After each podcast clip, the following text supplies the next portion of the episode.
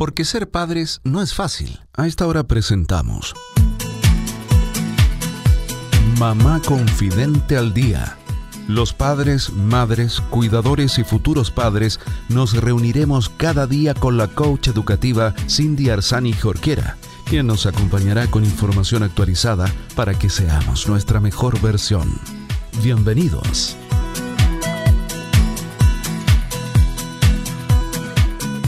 Hola queridos amigos de Mamá Confidente al Día, bienvenidos a todos los padres, madres, cuidadores y futuros padres que en este minuto nos estén sintonizando. Bienvenidos a este programa donde desarrollamos temas de maternidad, crianza, educación, temas que de alguna manera nos permiten desarrollar mejor nuestro rol como adultos que estamos en contacto con niños y niñas, porque sabemos que los niños no necesariamente son el futuro, ellos son el presente, es hoy día cuando tenemos que acompañarlos en su desarrollo, hoy día cuando necesitan de nuestra atención y de nuestro amor.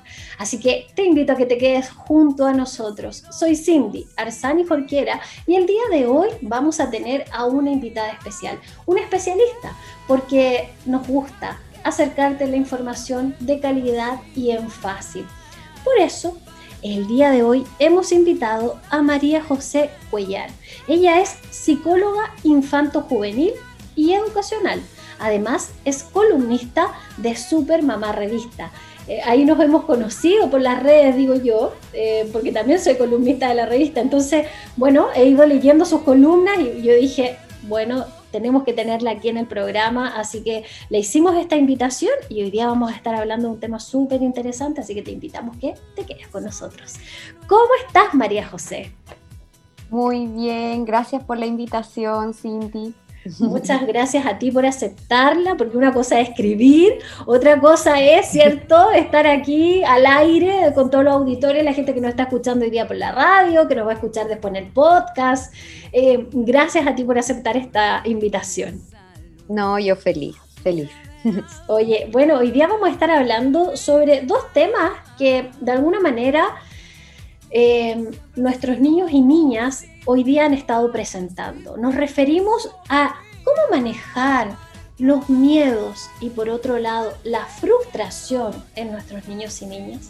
¿Se han preguntado ustedes cómo hacerlo? ¿Les ha pasado que sus niños eh, últimamente han presentado miedos que antes no tenían o que están más frustrados también producto de esta pandemia?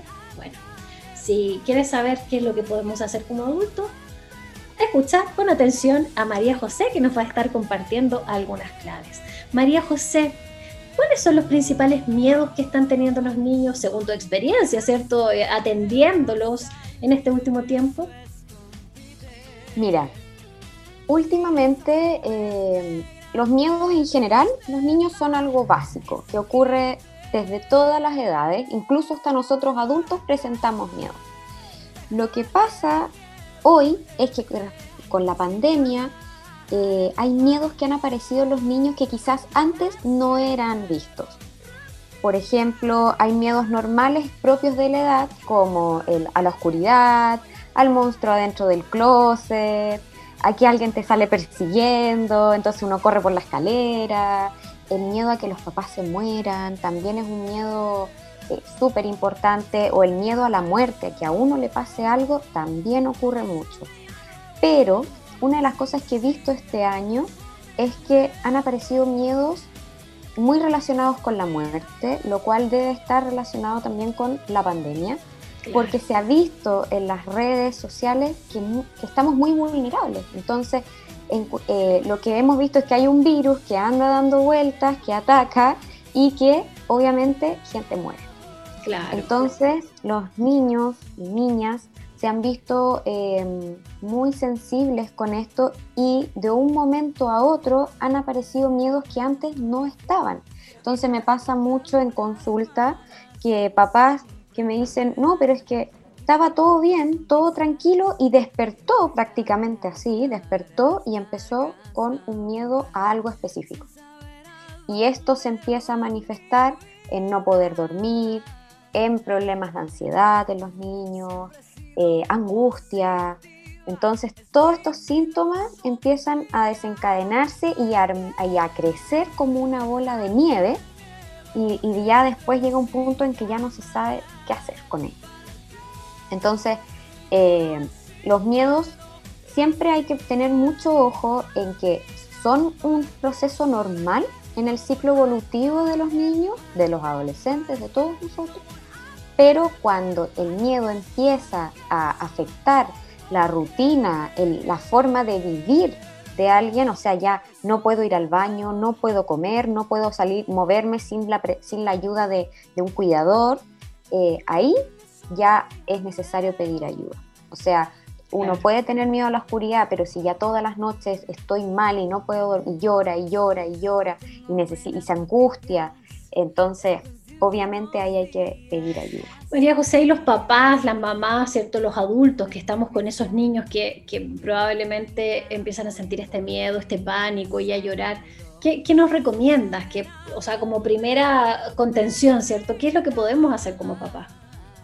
Mira, lo más importante, porque yo sé que para los papás, para las mamás, es súper difícil contener de repente porque ya uno no sabe o no tiene las herramientas o, o ya probó de todo y nada funciona.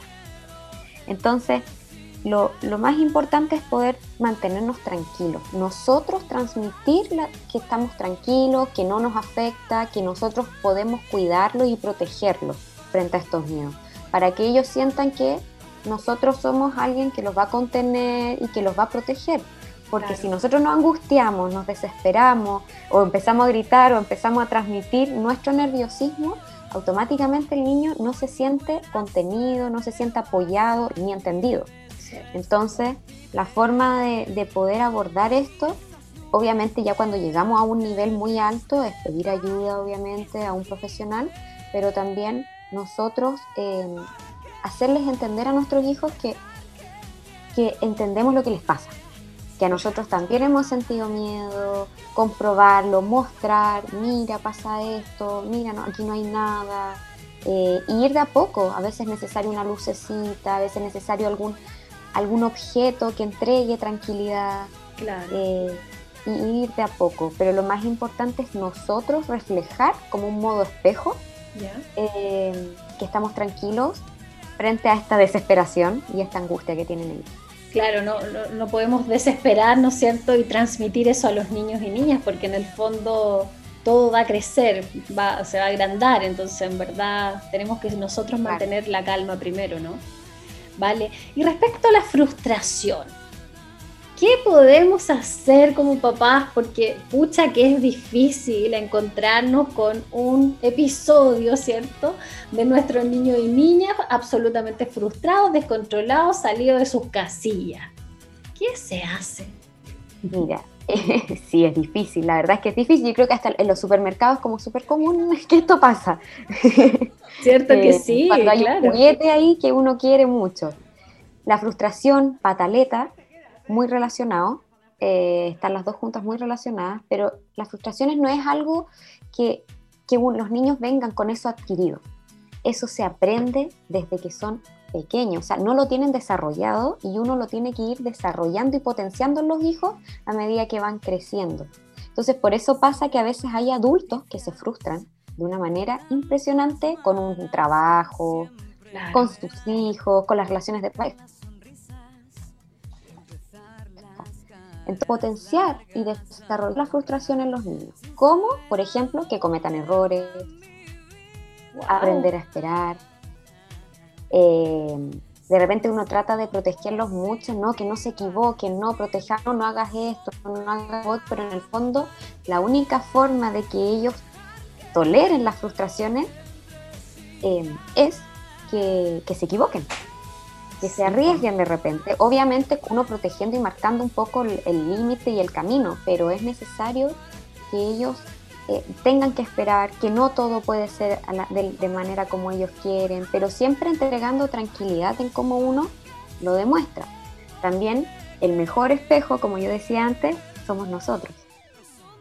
Mm, qué heavy, como pocas veces hacemos lo que tú nos estás diciendo en el fondo. Siempre estamos intentando evitar pero, Exacto, no evitar las frustraciones. Claro, pero no buscando estas posibilidades, ¿cierto?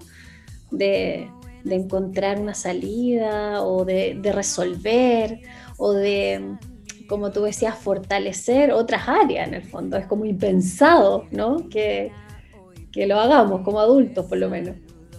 Claro, uno trata como de, pucha, te equivocaste, eh, está mal, como que uno de repente tiende como, no, mira, había otra forma, se aprende algo de esto, y nosotros también, si no queremos que nuestros hijos se frustren, nosotros también tenemos que demostrar que nos mantenemos tranquilos cuando algo no resulta. Por ejemplo, como nosotros esperábamos. Y esa es la forma en que nosotros le entregamos esto es como esta capacidad de poder ir desarrollando la frustración. Pero es un temazo. Claro, como tú decías, eh, somos ese reflejo.